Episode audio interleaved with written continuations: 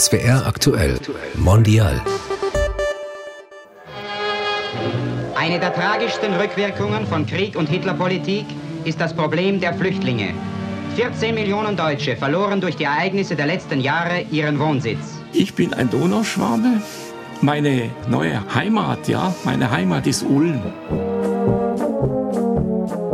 Herzlich willkommen, mein Name ist Miriam Staber. Und ich bin Junaid Özadale. In unserem Podcast sprechen wir mit Menschen, die unsere Gesellschaft vielfältig und damit bunter machen. Wir reden mit ihnen über ihre Erfahrungen und fragen nach, was sie so interessiert und wofür sie sich engagieren. Das ist die dritte Folge unserer Reihe mit dem Titel Vertriebene in Baden-Württemberg. Wir beschäftigen uns mit den sogenannten Heimatvertriebenen, also Menschen mit deutschen Wurzeln, die nach dem Zweiten Weltkrieg aus verschiedenen Gebieten, die heute zum Beispiel zu Tschechien, Polen oder dem heutigen Serbien gehören, die von dort vertrieben wurden oder geflohen sind und nach Deutschland kamen. Anlass für diese Reihe ist das 70-jährige Jubiläum des Bunds der Vertriebenen in Baden-Württemberg. Unser heutiger Gast ist Hans Supritz. Ein paar Eckdaten zu ihm. Er ist 83 Jahre alt oder jung und ein sogenannter Donauschwabe. Aufgewachsen ist er im damaligen Königreich Jugoslawien. Nach dem Zweiten Weltkrieg musste er zunächst in ein Arbeitslager, später wurde er vertrieben. Seit 1954 lebt er in Ulm. Hans Supritz ist sehr engagiert, kann man sagen. Er ist der Bundesvorsitzende der Landsmannschaft der Donauschwaben und der Vizepräsident des Weltdachverbands der Donauschwaben. Herzlich willkommen, Herr Supritz. Ja, danke. Auch ich begrüße Sie ganz herzlich, Herr Supritz. Ginette und ich sind in Stuttgart im SWR und Sie sind im SWR-Studio Ulm, quasi vor Ihrer Haustüre. Herr Supritz, zum Einstieg starten wir immer mit kurzen Sätzen, die Sie bitte vervollständigen. Der Ginette würde starten. Ein Ritual oder eine Tradition aus meiner Kinder- und Jugendzeit, die ich immer noch praktiziere, ist? Morgens ähm, laufe ich die Treppe runter und an einer Wand äh, hängt ein Kreuz äh, mit unserem gekreuzigten Herrn. Und äh, dieses Kreuz äh, hat schon meine Großmutter gehabt. Und nach der Flucht und Vertreibung ist es uns gelungen, dieses Kreuz wieder zu bekommen. Und dieses Kreuz erinnert mich, das sehe ich jeden Morgen vor mir. Das ist also Ritual, wenn ich in mein Arbeitszimmer oder ins Frühstückszimmer gehe, sehe ich dieses Kreuz. Das ist eine gute Überleitung zur nächsten Frage. Drei Dinge, die mir am wichtigsten sind, die ich aus der alten Heimat mitgenommen habe und die ich bis heute aufbewahre, sind? Wichtig ist, dass ich eine wunderbare Kinderzeit gehabt habe. Und selbst in der schwierigen Lagerzeit haben uns äh, die Eltern, uns Kinder die schwere Zeit nicht merken lassen und haben eine sehr gute Erziehung in diesem Sinne. Das äh, habe ich mitgenommen und habe das versucht, so gut wie möglich weiterzugeben. Also immaterielle Dinge, keine Gegenstände. Jetzt kommt der dritte Satz noch, Herr Supritz. Am meisten dankbar bin ich für? Am meisten dankbar bin ich, dass ich schon von Kindheit auf, auch in der schweren Zeit, als wir nur von Serben und von anderen umgeben waren, doch die Eltern darauf geachtet haben und die Mutter, dass die deutsche Sprache erhalten bleibt. Das kann ich mich noch sogar noch als fünf, sechsjährige und später erinnern. Mhm. Sprache ist ja immer wichtig, äh, Doppelsprachigkeit und so weiter. Kommen wir später auch noch drauf. Herr Supritz, jetzt fangen wir ganz, ganz von vorne an. Ähm, Sie sind ja persönlich betroffen, aber Sie haben auch sehr viel Ahnung, auch durch Ihre Ämter. Können Sie uns ein bisschen über die Geschichte der Donauschwaben erzählen?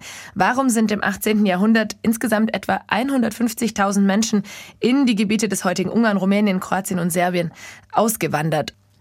Also der Auslöser war ja grundsätzlich, dass das Gebiet, das äh, durch die äh, Kriege mit den Osmanen praktisch in Habsburger Herrschaft kam und die Habsburger begonnen haben, damals äh, diese nach und nach leer werdenden Gebiete der pannonischen Tiefebene zu, zu besiedeln, dass diese Länder wieder fruchtbar werden. Und hier in der damaligen alten Heimat, was man so sagt, im Deutschen Reich, der Nation, waren es verschiedene Gründe. Es war nie eine, eine Wanderlust oder eine, dass man sagt, so, jetzt machen wir uns auf den Weg, weil uns dort irgendwas Schönes erwartet. Nein, es war immer aus bestimmten Nöten. Entweder war es die Armut, die Leibeigenschaft oder es waren die durch die vorangegangenen Kriege hier in diesem Gebiet sind viele ausgewandert, um für sich und ihre Familie eine bessere Zukunft äh, zu gründen. Und äh, die wurden damals halt äh, alle äh, Schwaben genannt und werden auch heute noch Schwaben genannt, obwohl sie aus ganz verschiedenen Gebieten des damaligen großen Deutschen Reiches, also des deutscher Nation damals ausgewandert sind. Die meisten über Ulm damals mit den Plätten und später mit den Ulmer Schachteln. Die meisten, viele sind aber auch auf dem Landweg oder sie sind von Regensburg oder noch weiter. Aber die meisten sind von Ulm ausgewandert und haben da unten eben im gelobten Ungarland, hieß es damals, äh, haben sie eben für sich eine neue Zukunft gesucht, was sehr schwer war, dass Not und Tod und erst später kam das Brot der Fall war, ja. Erklären Sie uns einfach mal, was die Ulmer Schachteln sind. Die Ulmer Schachteln das sind etwas größere Holzschiffe, ja, auf die eine Behausung draufgebaut wurde als Schutz gegen Regen und die auch in der Lage waren, nicht nur ein paar äh, Zentner mitzunehmen, sondern sehr viel äh, Gepäck.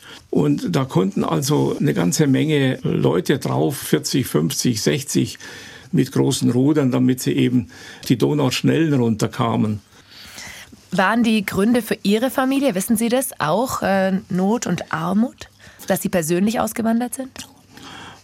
Es ist bekannt, es waren Fischer und die haben auch ihr Brot hier in der alten Heimat verloren und haben sich von dem Reichtum, von dem Fischreichtum, den man immer vorausgesagt hat, in den Donauarmen und so versprochen und sind damals auch ausgewandert. Wie schwer oder wie einfach war das denn eigentlich damals in diesen neuen Gebieten Fuß zu fassen, Herr Supritz? Es war ja so, weil die Habsburger diesen damaligen Auswanderern praktisch äh, durch ein Programm geholfen haben.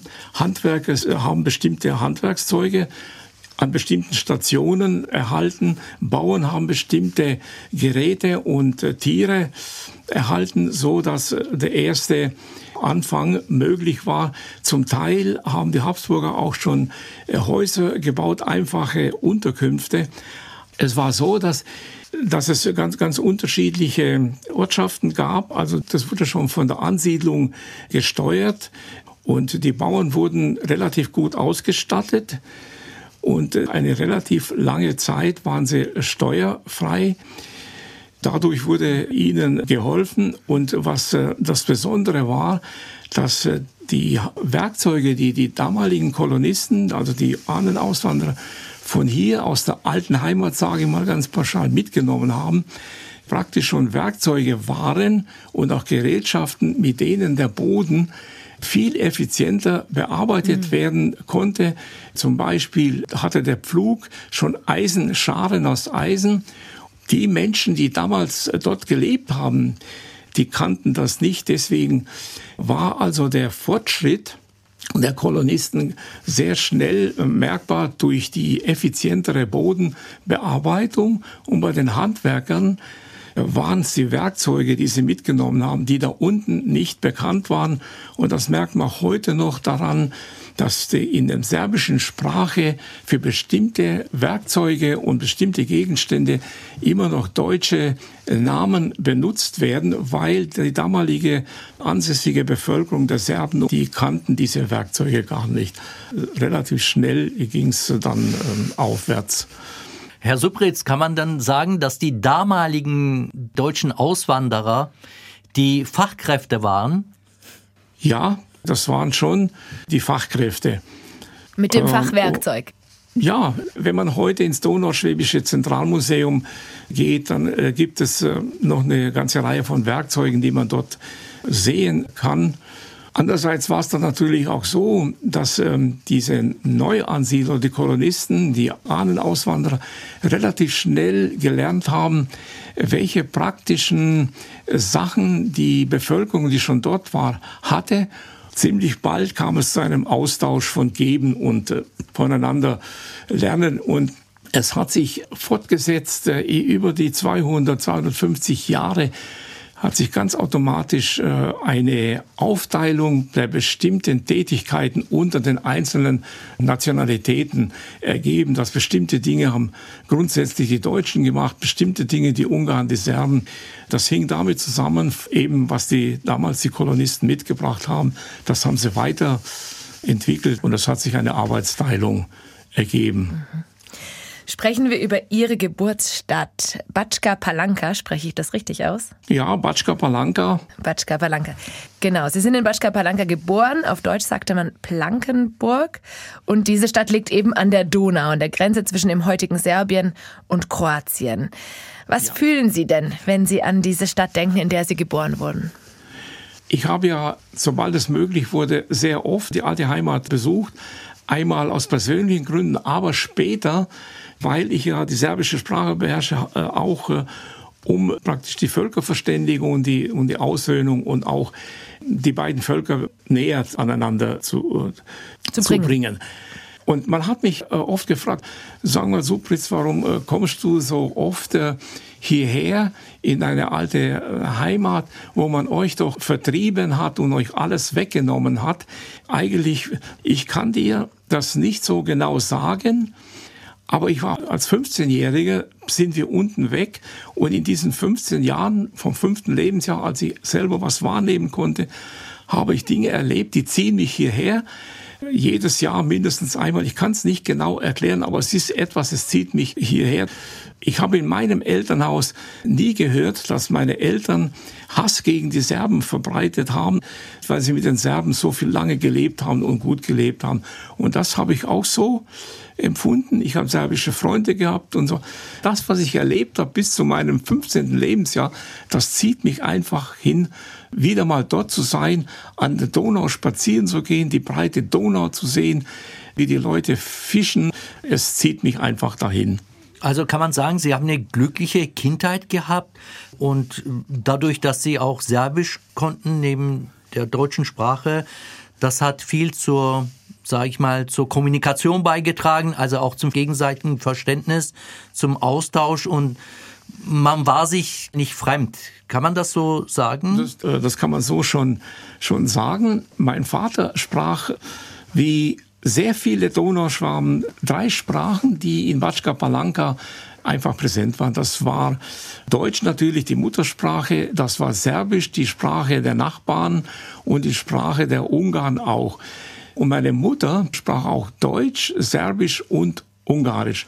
Und diese drei Sprachen habe ich auch gelernt, weil ich vier Jahre in die ungarische Schule gehen musste, weil Deutsche durften in der Anfangszeit nach der Lagerzeit gar nicht in die Schulen gehen. Und äh, wenn ich auf der Straße gespielt habe, waren es oft auch Ungarn, Slowaken und Serben. Wichtig war, beim Übertritt der Schwelle in die Wohnung rein, die wir dann hatten, wurde Deutsch gesprochen und abends wurden deutsche Märchen vorgelesen. Herr Supritz, Sie sind im Jahr 1939 geboren, in dem Jahr, in dem die Deutschen den Zweiten Weltkrieg begannen.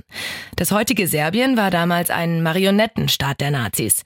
Dann, als das Kriegsende näher rückte, galten die Deutschen und auch die Donauschwaben als Feinde. Wie zeigte sich das? Genau am 29. November 1944 sind diejenigen, die nicht fliehen konnten, sondern zu Hause geblieben sind, ungefähr die Hälfte der Donauschwaben in der Batschka, in der Vojvodina, die sind von den Partisanen, von bewaffneten Leuten aus ihren Häusern getrieben worden in 15 Minuten ist alles auf der Straße. Nur was man tragen kann, kann man mitnehmen. Und da sind meine Mutter und ich mit der Schwester, sind wir in das zivile Konzentrationslager, Vernichtungslager getrieben worden am 29. November 1944. Der Vater war schon zwei Monate vorher abgeholt worden zur Zwangsarbeit in eine Kohlengrube, mhm. auch in der Vojvodina. So war das. Und in diesem Lager waren wir bis 1946 und sind dann in verschiedene andere Lager versetzt worden, sind dazwischendurch auch wieder mal in unserem Heimatort gewesen, aber niemals im eigenen Haus, sondern immer als Zwangsarbeiter Mutter hat Zwangsarbeit gemacht, Vater hat Zwangsarbeit gemacht. Mhm. Wie lange? Die Lagerzeit ging bis 1948. Alle zivilen Lager per Gesetz aufgelöst wurden. Aber viele Donauschwaben haben auch Entlassungsscheinen, auf denen draufsteht Zwangsarbeit bis 1951. Und da begann dann praktisch die Auswanderung zu bereits Geflohenen, die in Deutschland, in Österreich schon äh, waren, die schon äh, geflohen sind, also nicht vertrieben, sondern geflohen, haben die angefangen zu ersuchen. Und der jugoslawische Staat hat damals, wenn man seine Staatsbürgerschaft abgekauft hat für viel Geld, dann hatte man die Möglichkeit, nach Deutschland oder nach Österreich auszuwandern. Aber sie mussten sich aus der jugoslawischen Staatsbürgerschaft loskaufen. Das waren damals 13.000 Dinar. Das war sehr viel Geld. Mhm. Ihre Familie, hat die das auch gemacht? Wie war es bei Ihrer Familie? Bei unserer Familie war es so. Ein ganz kleines Stückchen zurück, nachdem man die Deutschen vertrieben hat, auch die deutschen Männer, die nicht eingezogen waren bei der Wehrmacht, hat man natürlich auch die Handwerker, die vor dem Krieg spezielle Handwerke und spezielle Berufe ausgeübt haben, die sind auch in die Zwangsarbeit abgeholt worden. Aber man hat sehr schnell gemerkt, dass dadurch in bestimmten Bereichen alle Räder standen still. Mhm. Und deswegen haben die damals die Partisanenregierung eiligst versucht, in den einzelnen Arbeitslagern die diese Handwerker, Schreiner, Schlosser, Küfer und so weiter wieder einzusammeln. Und dazu gehörte auch mein Vater mit seinem besonderen Beruf, den er hatte, und das war Küfer. Und äh, er wurde damals ähm, auch aus der Kohlengrube, aus der Zwangsarbeit versetzt und musste dort Fässer machen. Und fortan war er ein unabkömmlicher deutscher Kriegsgefangener, obwohl er die jugoslawische Staatsbürgerschaft nie verloren hatte, wurde er ein unabkömmlicher Handwerker. Und, und deswegen durften wir nicht auswandern, sondern das war erst 1954 möglich. Und dann sind Sie nach Ulm gekommen. Warum nach Ulm? Ulm ist äh, an der Donau und Batschka Palanka liegt auch an der Donau. Ulm war in aller Munde, bei, überhaupt bei den Fischern. Und ähm, deswegen wollten wir nach Ulm an die Donau, weil Ulm schon bekannt war. Und weil man die Hoffnung gehabt hat, es wird an der Donau wieder vielleicht einiges wieder so werden, wie es mal in Palanka an der Donau war. Es gab bei uns zwei Städte, die in aller Munde waren. Das war Ulm und Pforzheim. Pforzheim war die Goldstadt, weil wenn ein Donauschwabe das Goldschmiedehandwerk lernen wollte, dann war die erste Adresse immer, du musst nach Pforzheim, dort kannst du das Goldschmiedehandwerk lernen. Und äh, Ulm eben wegen der Bekanntheit, mhm. Auswanderung und Donau. Und der Donau.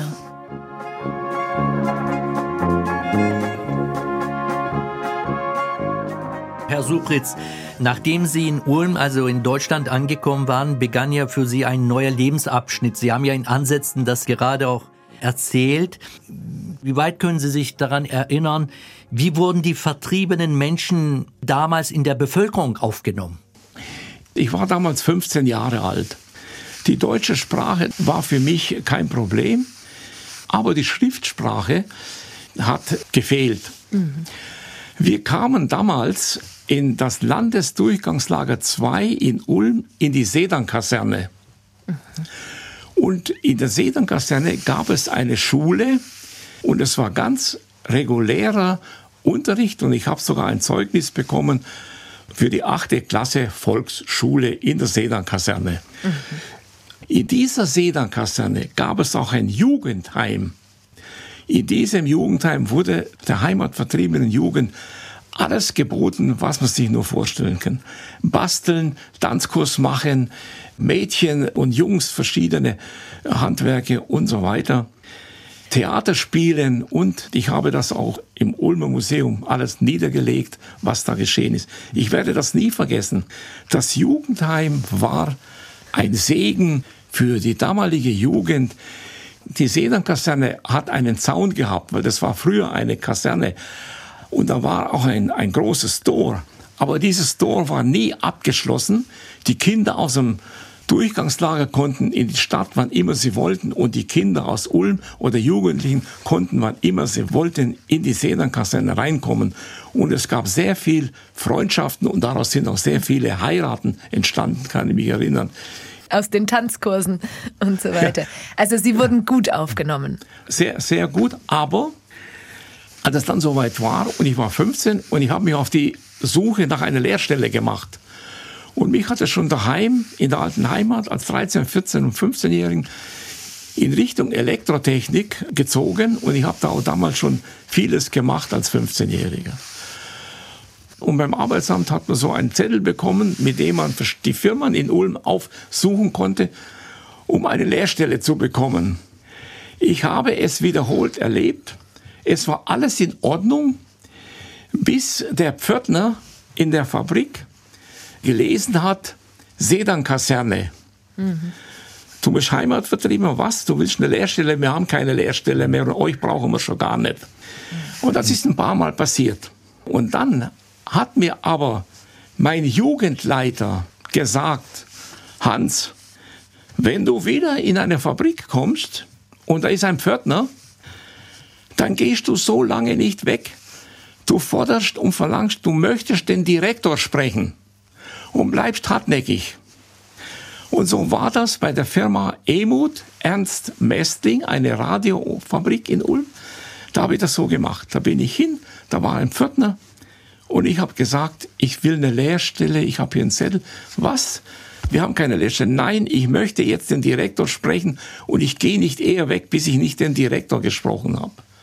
Und siehe, dann nach kurzer Zeit kam einer, stellen Sie sich das mal vor, damals 1955 kam einer im weißen Kittel mir entgegen, hat mich angehört, hat mir ein paar Testaufgaben vorgelegt, dann hat er gesagt, Bur, Bur, dich nehme ich.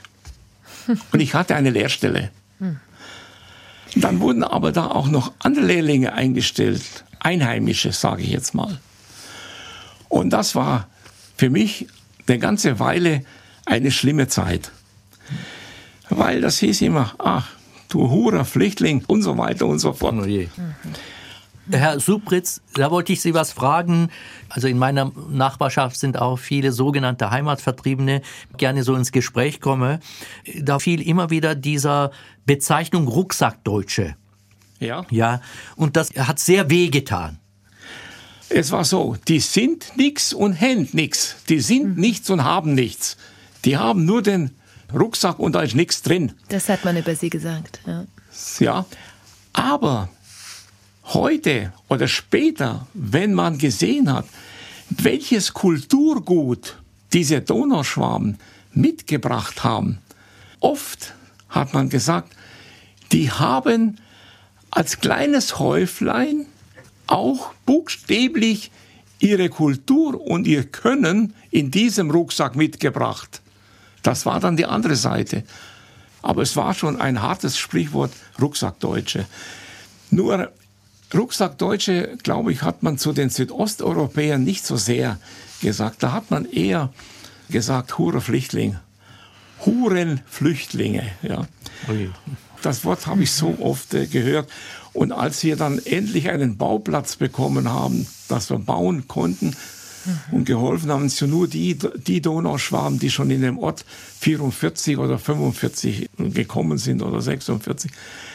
Da war es tatsächlich so, dass ein Nachbar, der erfahren hat, dass neben ihm ein Donauschwabe bauen will, mhm.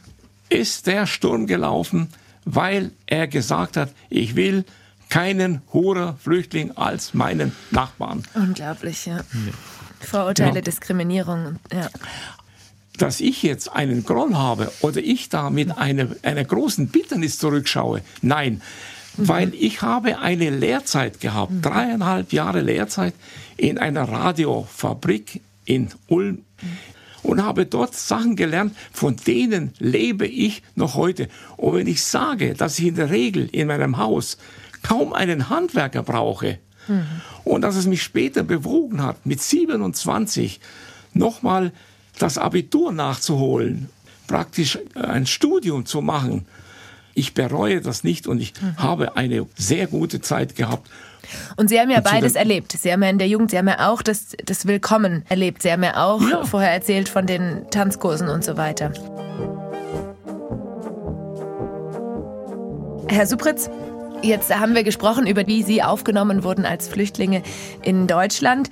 In den letzten Jahren gab es Kritik an Heimatvertriebenen, an einigen Heimatvertriebenen, weil die sich äh, gegen die Aufnahme von Geflüchteten, von Flüchtlingen heute ausgesprochen haben und dadurch den Ruf bekommen haben, politisch rechts zu stehen.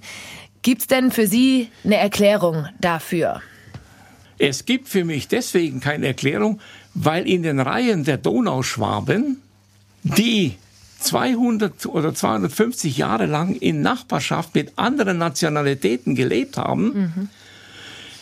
Es gab keinen, keinen Hass. Mhm. Mir ist in den Reihen der Donauschwaben und in unseren Verbänden sind keine rechtsradikalen Strömungen oder Rechtsradikale jemals bekannt geworden. Was sich hinter verschlossenen Türen bei manchen abspielt, weiß ich nicht. Aber offen oder dass das Anlass gegeben hätte bei uns äh, als den Funktionsträgern der Landsmannschaft der Donauschwaben und überhaupt der Landsmannschaft des Südostdeutschen aus, äh, die, die Sattmarer Schwaben, die Deutschen aus Ungarn oder die Banater Schwaben. Da finden Sie das nicht, da können Sie mit der Lupe suchen. Also wollen Sie sich abgrenzen zu anderen äh, Heimatvertriebenen, die aus anderen Ländern nach Deutschland geflüchtet sind? Ich grenze mich von, von all denen ab, die ein rechtsradikales Gut pflegen und als Schild vor sich hertragen. Wir haben jetzt ein paar Mal schon das Wort Landsmannschaft gehört. Erklären Sie uns einfach mal, was die sind. Nachdem die Vertriebenen aus Jugoslawien die ersten Jahre versucht haben, sich eine neue Existenz zu gründen, Familien zu gründen und, und, und, kam sehr bald der Wunsch auf, wieder eine Gemeinschaft zu werden. Es wurde angefangen, Vereine zu gründen. Am Anfang haben die Amerikaner das nicht zugelassen, aber später wurde das geöffnet. Da wurden Ortsgemeinschaften gegründet, wurden Kreisverbände und da haben sich die wieder getroffen, auch um bestimmte Dinge zu organisieren, um hier in der neuen Heimat weiterzukommen. Denn die Vertriebenen waren nicht amtskundig. Dies waren Bauern und Handwerker und die waren aufgeschmissen, wenn es hier in Deutschland, in der Bundesrepublik Deutschland, in der amerikanischen Zone darum ging, amtlich etwas zu erledigen. Also haben sich Gruppen gebildet, in denen die Funktionsträger Leute waren, die waren etwas intellektuell, die waren gebildet und nach und nach haben sich die einzelnen Dörfer in sogenannte Heimatortsgemeinschaften haben sich gesucht und haben sich auch gefunden. Und dann kam es zu den ersten großen Treffen und Ulm war dann die allererste Stadt, in der man gehofft hat, dass eines Tages das Zentrum der Donauschwaben entstehen wird. Und so war es auch programmiert, haben sich in Ulm getroffen und es gab einmal ein einziges Treffen, da waren 40.000 Donauschwarm-Vertriebene in Ulm. Und ich habe damals, das war 1982, habe ich ein Auto gehabt und da war in Karlsruhe war ein Treffen und da habe ich meine Eltern nach Karlsruhe zum Treffen gefahren, weil dort auch das Batschka Palanka Treffen der, der Palanka war. Da kamen Leute aus Amerika, aus Australien, aus Kanada, kamen Leute nach Karlsruhe, um sich mit ihren ehemaligen Landsleuten und Nachbarn zu treffen. Für zwei, drei Tage haben die diese Reise. Und damals hat es bei mir gefunkt und ich habe mir überlegen, Was steckt dahinter? Warum nehmen die dies auf sich und wollen hierher kommen? Wie groß ist die Liebe zu dieser ehemaligen Heimat? Und das hat mich da hingezogen. Und da ist es einfach so gegangen. Du gibst den kleinen Finger und man nimmt die ganze Hand. Ich bin nach und nach äh, reingewachsen, auch nach meinem Studium, das ich erst mit 30 absolviert gehabt habe und nach Heirat. Und ich bin dabei geblieben weil mich das fasziniert hat und weil ich es auch heute noch als Pflicht empfinde, einmal wegen der Aussöhnung mit den Völkern und mit den Nachbarn, mit denen unsere Ahnen und unsere Eltern über 250 Jahre gemeinsam gelebt haben. Ja. Herr Supritz, das ist ja auch wichtig natürlich, wenn man sich so organisiert, dass man auch diese schrecklichen Ereignisse in der Geschichte nicht vergisst und auch weitergibt, damit es nie wieder zu solch etwas kommt, egal wo. Und äh, das ist ja auch eine wichtige Arbeit natürlich, äh, dieses Engagement. Wir haben ja jetzt sehr viel über die Identität, Kultur und Tradition der Donauschwaben gesprochen. Jetzt die Frage an Sie, Herr Supritz, wie würden Sie sich heute bezeichnen? Als Donauschwabe, als Heimatvertriebener, als Ulmer? Ich bin ein Donauschwabe meine Heimat, ja, meine Heimat ist Ulm. Hier sind meine Kinder auf die Welt gekommen. Ich habe eine Ulmer geheiratet, was sowieso eine Besonderheit damals war. Ich bin katholisch, meine Frau ist evangelisch, sie ist eine Ulmer und ich bin ein Donauschwabe. Meine neue Heimat ist Ulm und ich lebe für Ulm und ich tue alles, was möglich ist, um der Stadt Ulm zum Wohlsein zu verhelfen und die Stadt Ulm in der Welt bekannt zu machen. Damit sind wir am Ende angekommen. Herzlichen Dank, Herr Supritz, dass Sie heute unser Gast waren.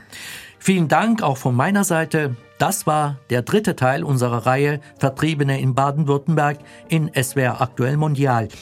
Wir sprachen mit Hans Supritz. Er ist Bundesvorsitzender der Landsmannschaft der Donauschwaben und Vizepräsident des Weltdachverbands der Donauschwaben. Wenn euch diese Folge von SWR Aktuell Mondial gefallen hat, dann empfehlt uns weiter und abonniert uns. Ihr findet unseren Podcast in der ARD Audiothek und überall dort, wo es Podcasts gibt. Danke fürs Zuhören, sagen Miriam Staber und Junaid Özadale. Tschüss, bis zum nächsten Mal.